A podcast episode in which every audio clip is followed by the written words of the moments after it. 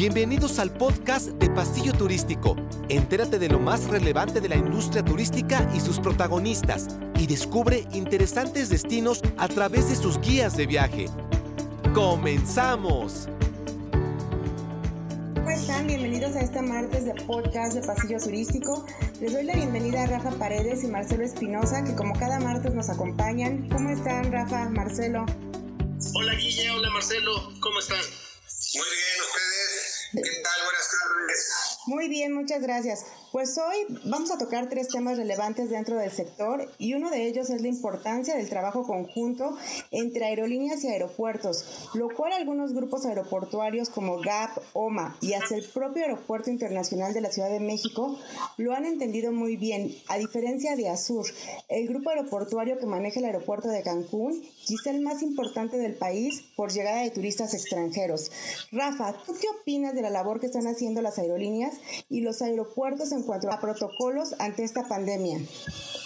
Yo creo que en este momento las, cualquier esfuerzo que se haga debe presumar para integrar una total seguridad higiénica a los pasajeros. Debe de haber una sanidad, una sanitización excelente para que los pasajeros puedan hacer viajes. Eh, recientemente acabo de ver una, un, eh, un video de una colega que viajó de México a Cancún con un espanto impresionante de los niveles de sanitización. Estoy hablando de, de nuestra amiga Mariel, que, que, hizo este viaje y que iba muy preocupada porque muchas cosas se dicen, muchas cosas se hacen. El aeropuerto de la Ciudad de México lamentablemente tenía deficiencias y ante una pandemia como esta no está listo para poder recibir el flujo de pasajeros que debe de, manejar en una situación de crisis actual. Hay muchas deficiencias como en, la, eh, como en el pasado y bueno, Aeroméxico eh, en la línea que viajó esta periodista eh, tristemente respeta la la libre distancia, eh, el avión iba lleno, los tres asientos iban llenos, iban llenos, realmente resulta un tema muy uh, complicado. En temas económicos es difícil dejar la situación de llevar los aviones con el 30% de desocupación. Eso es posible, sobre todo Aeroméxico, que presenta unos números eh, de una y unas pérdidas magistrales al primer trimestre de este año. Ya estaremos platicando en unas semanas de qué pasa con el segundo trimestre, los números financieros que arroja Aeroméxico, que sin lugar a dudas estarán peor todavía. Eh, al parecer los, los únicos recursos importantes han sido los vuelos que ha tenido con China para traer material. Quién sabe quién pagó eso, pero pues vamos a ver cómo se comportan los, los números. Creo que es un gran compromiso las aerolíneas que tienen que cubrir la sanitización, los aeropuertos también, pero mi pregunta mayor es, ¿quién va a pagar toda esta sanitización? porque con poner gel, eh, líquidos sanitizantes, mascarillas, cubrebocas, termómetros, personas, alguien lo tiene que pagar.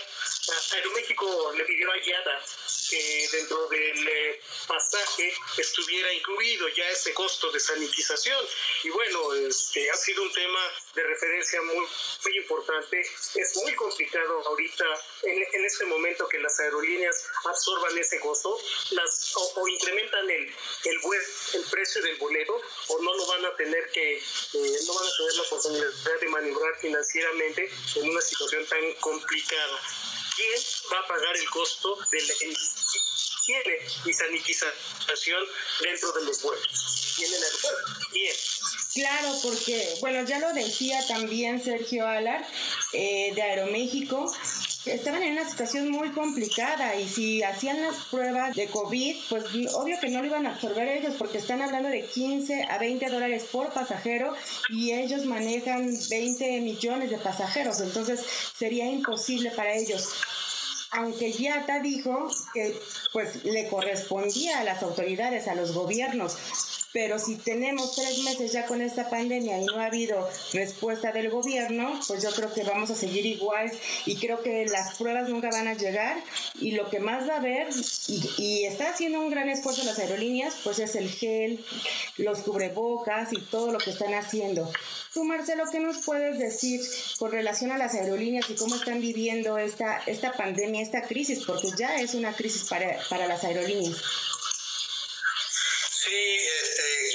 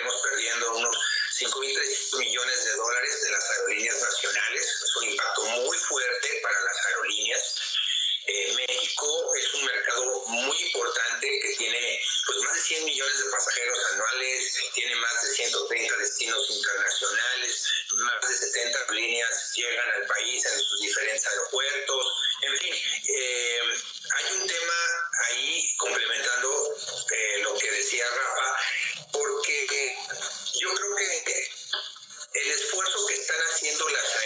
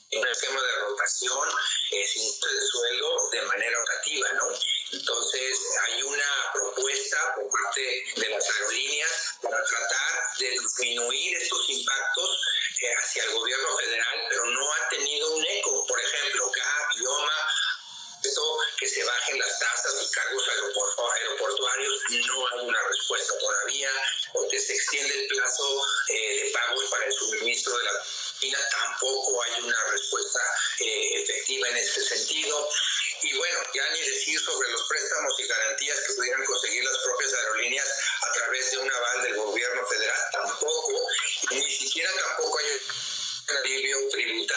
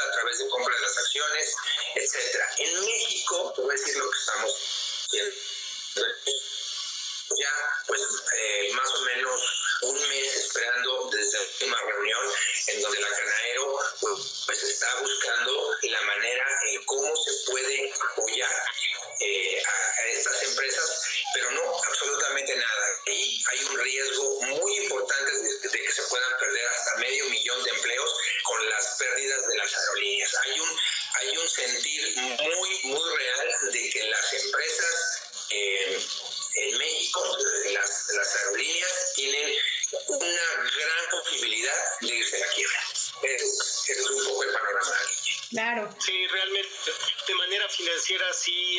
apalancamiento en el sector.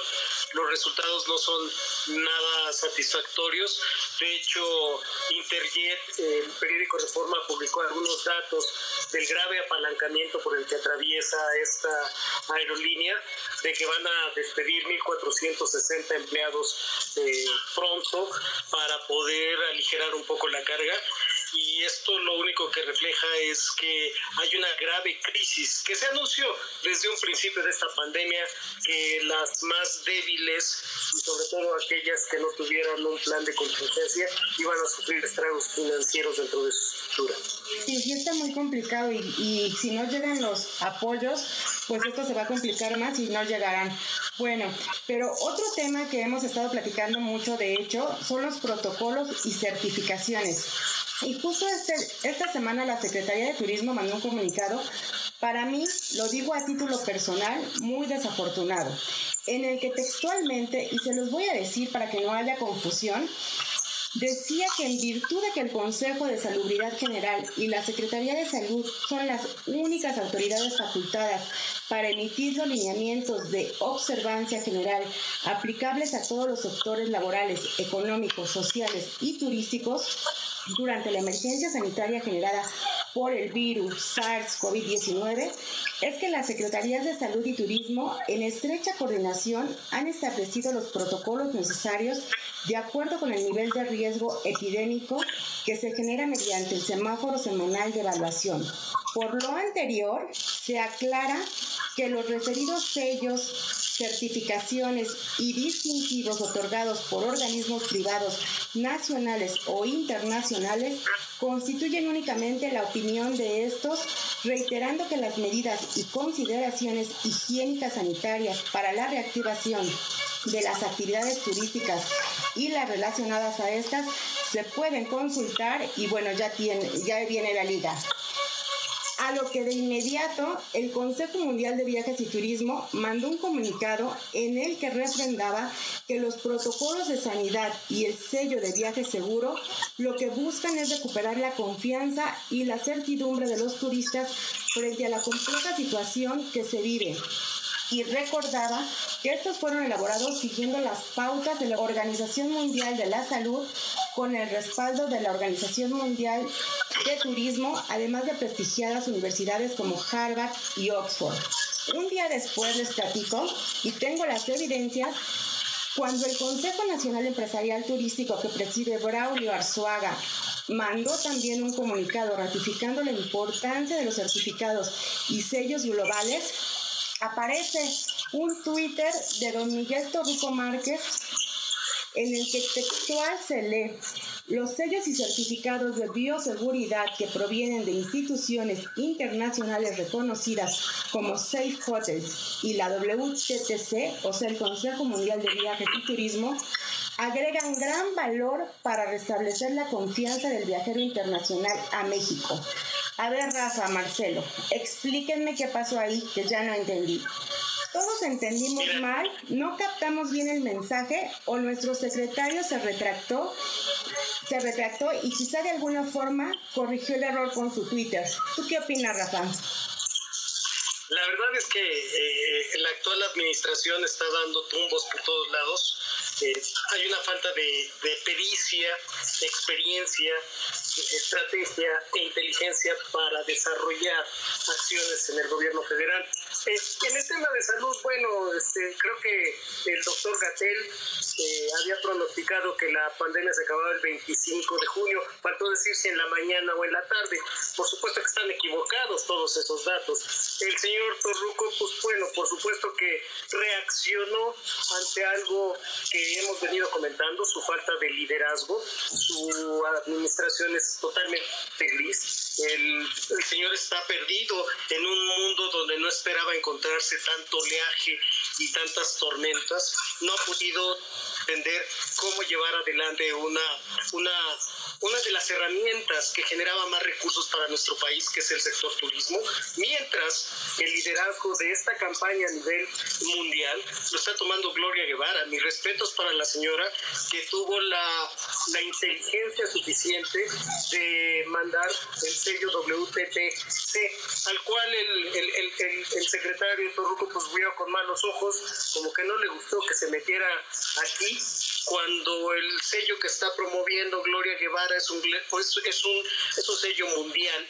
que le va a dar marketing a los destinos, porque ningún turista va a querer entender cuál es el protocolo de higiene que hace la Secretaría de Salud junto con la Secretaría de Turismo en México, más aparte el protocolo del Estado de Quintana Roo, más aparte el protocolo que tiene eh, el hotel al que se va a hospedar, más aparte el protocolo del protocolo. Esos son muchos protocolos. No sé, es, es muy confuso todo esto y está causando graves, graves daños a nuestra imagen. Con tener un sello que es marketing, el del WTTC, es lo correcto. El secretario lo que se debería de dedicar a hacer en este momento es preparar a su ejército de más de 30 mil inspectores para que lleve a cabo las verificaciones de sus protocolos nacionales. El protocolo de turismo y del sector salud que está proponiendo el secretario de Turismo se tiene que llevar a cabo y se tiene que cumplir.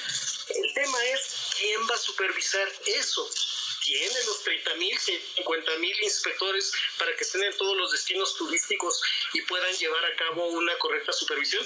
Pensemos que el sector turismo es el tercer, era el tercer generador de divisas en nuestro país. Por lo tanto, hay destinos donde hay muchos negocios que van a necesitar ser supervisados. Ahí es donde debería de estar la Secretaría de Turismo. La verdad es que eh, en estos niveles lo más conveniente y si el secretario no tiene los recursos para hacer esta supervisión, lo que he venido comentando es el momento de que se replantee la existencia de la Secretaría de Turismo y que de una vez se convierta en subsecretaría de la Secretaría de Economía en un papel de supervisión y vigilancia de los protocolos de higiene y seguridad porque realmente promoción es muy pobre lo que están haciendo y no entienden ni para dónde va.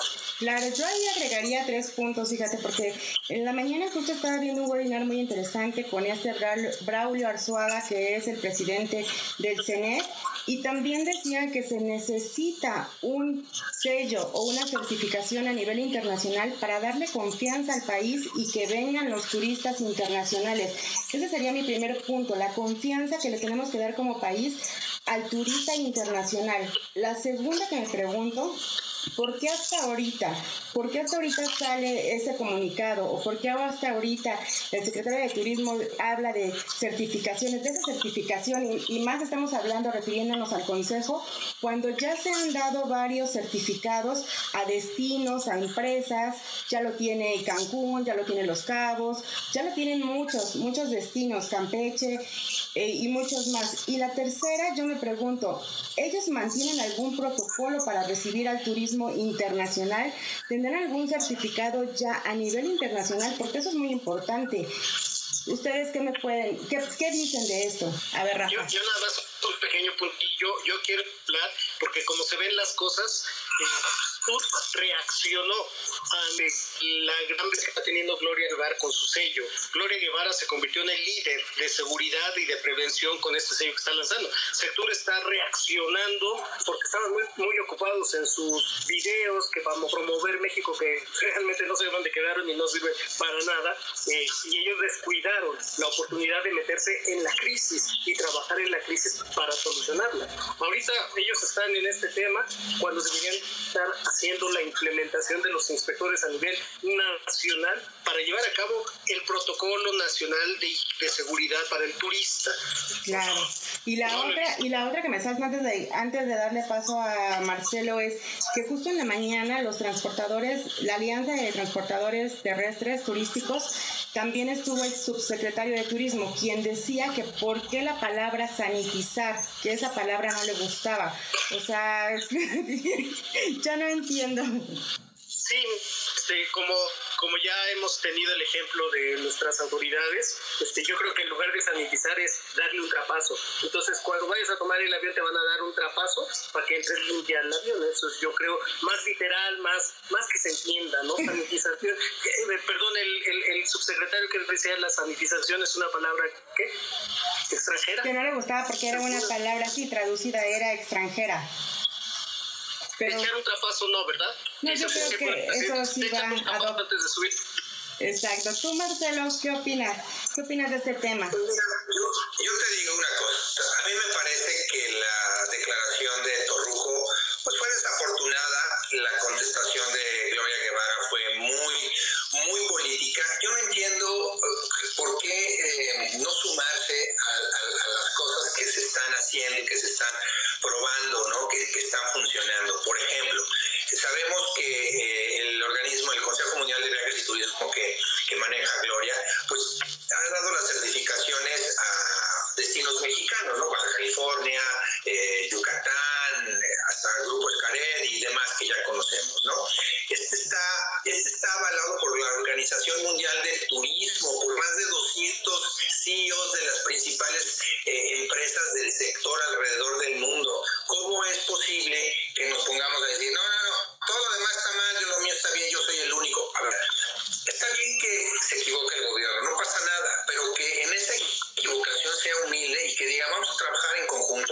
conjunto, ya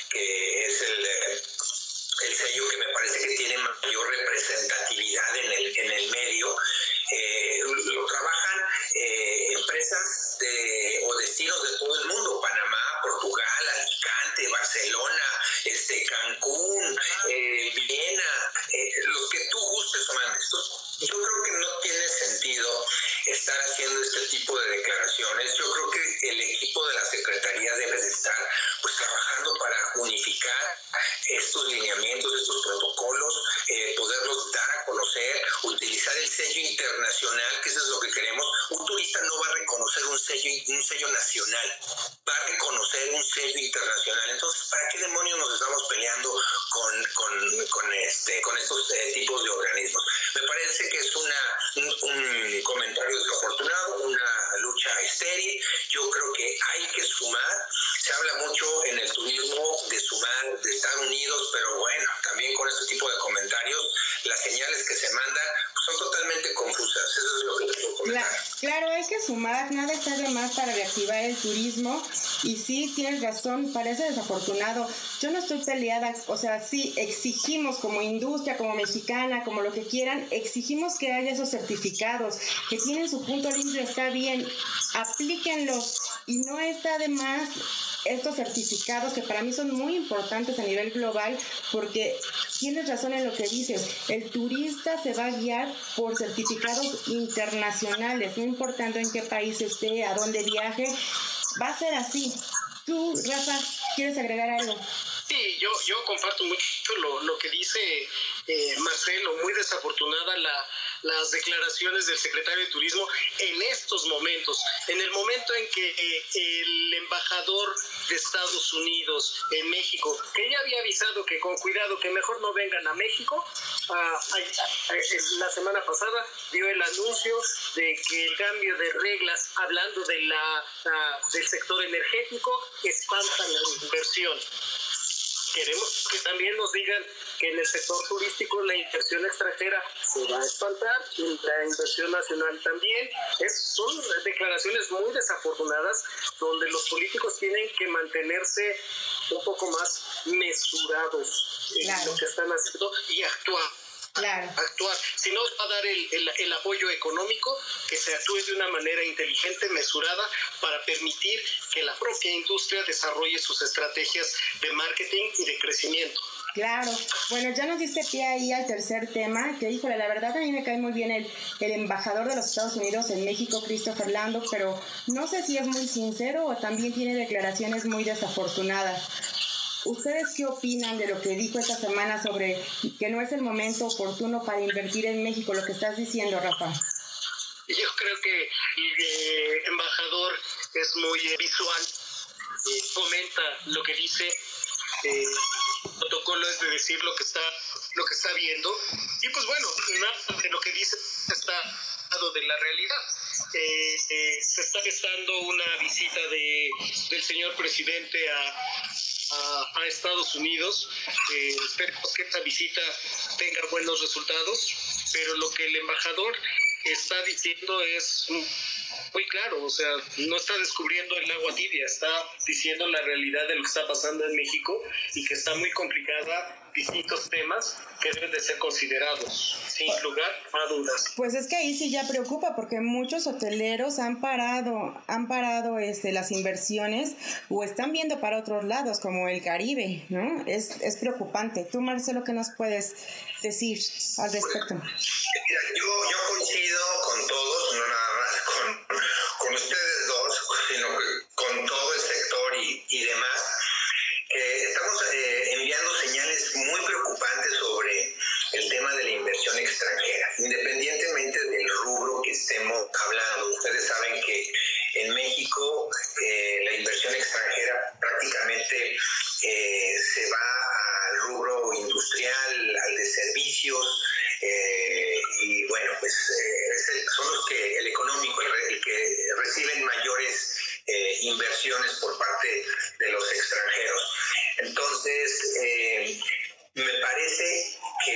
estas declaraciones no nos van a ayudar en lo absoluto. Ya tenemos una situación muy preocupante con respecto a lo que está sucediendo, eh, vuelvo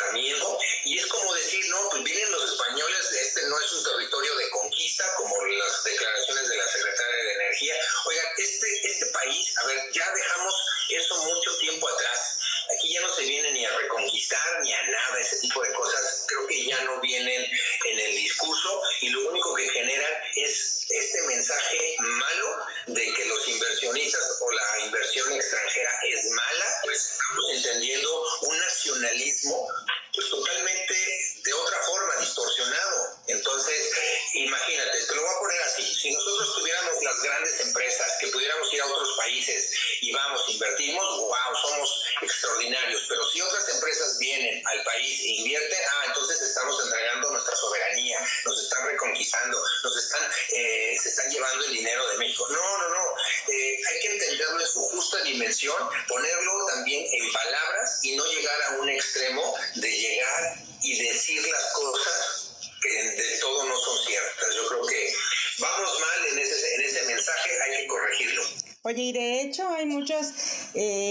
cadenas hoteleras españolas aquí en México, pero hay unas que no tienen nada de confianza en el gobierno y se están yendo solas, están trabajando con sus propias promociones, están buscando sus propios recursos para reactivar el turismo en sus hoteles. A ver, Rafa, dinos. Yo, yo estoy muy eh, atento a esto que están diciendo porque es una realidad eh, que es muy preocupante para todo el sector turístico en México. Yo desde hace años, desde que eh, se hizo la apertura de Cuba, estoy viendo un riesgo muy grande, que es Cuba, a pesar de ser un país socialista y que maneja una economía cerrada, Cuba empezó a hacer cosas fuera de lo común para un país de ese tipo. Y, bueno, eh, esta eh, pandemia lo que nos lleva es que todos los países vamos a estar en cero. El gran riesgo con que las inversiones se vayan es que Cuba las empieza a traer. Cuba siempre ha sido el, eh, el gran competidor de Cancún, de Quintana Y Dominicana también ahora, Cuba Dominicana. Es, es, es, un país que hace años lo único que tenía era beisbolistas y algunas playas. Eh, sin embargo, ahora Dominicana y Cuba, yo tendría mucho cuidado porque espantar las inversiones se pueden ir para allá. Eh, con, con las señales que estamos mandando tan mal, de alejar inversiones, de inseguridad, eh, lo que pasó con el secretario de la policía en la Ciudad de México, con todo eso, eh, van a buscar lugares más seguros y las islas del Caribe pues son un, un, manjar y esto le va a afectar directamente a Quintana Roo con sus centros como son Cancún y Riviera Maya. No, y además otro punto muy importante es la promoción que sí están teniendo ellos, que nosotros no estamos teniendo, y lo digo por Bahamas, Dominicana, hasta la propia Cuba, pero bueno, oigan, desafortunadamente se nos ha acabado el tiempo, no sé si desean agregar algo. Rafa. creo que habrá que estar muy pendientes que cómo se va a desarrollar la, la los temas de, de economía eh, y turismo. Yo estaré muy pendiente de que las empresas aéreas reporten sus estados financieros para ver en qué condiciones quedan eh, ya ves que hubo rumores de que Aeroméxico se va a adherir al capítulo 11 de quiebra de la ley de quiebras en Nueva York. No significa que esté en quiebra Aeroméxico. Lo que hacen las empresas es apegarse a ese capítulo con la intención de ganar tiempo y poder reestructurar su, su, esquema financiero. No significa que estén en quiebra, eso es importante mencionarlo, pero hay que ver en qué condiciones quedan en el segundo semestre de este año y estar muy atentos qué pasa con la visita de, del presidente de México a Estados Unidos, qué se toca en el tema de inversiones y cómo nos afecta en el sector turismo. La verdad, si me piden eh, que yo hiciera una recomendación, recomendaría al señor presidente que en estos tiempos electorales mejor no vaya a Estados Unidos. Exacto. ¿Tú, Marcelo? Pues yo recordarles a nuestros amigos, agentes de viajes, operadores, en fin, la industria que nos escucha, decirles que se preparen, que se automaticen, que vean por sus negocios, que se acerquen con sus gobiernos de turismo estatal, que vean esos apoyos. Recuerden que el turismo se hace de abajo hacia arriba y esa es la manera en cómo vamos a poder este, salir adelante. Pues mil gracias como siempre Rafa, Marcelo. Nos escuchamos la próxima semana amigos en los martes de podcast de Pasillo Turístico. Muchas gracias. Saludos.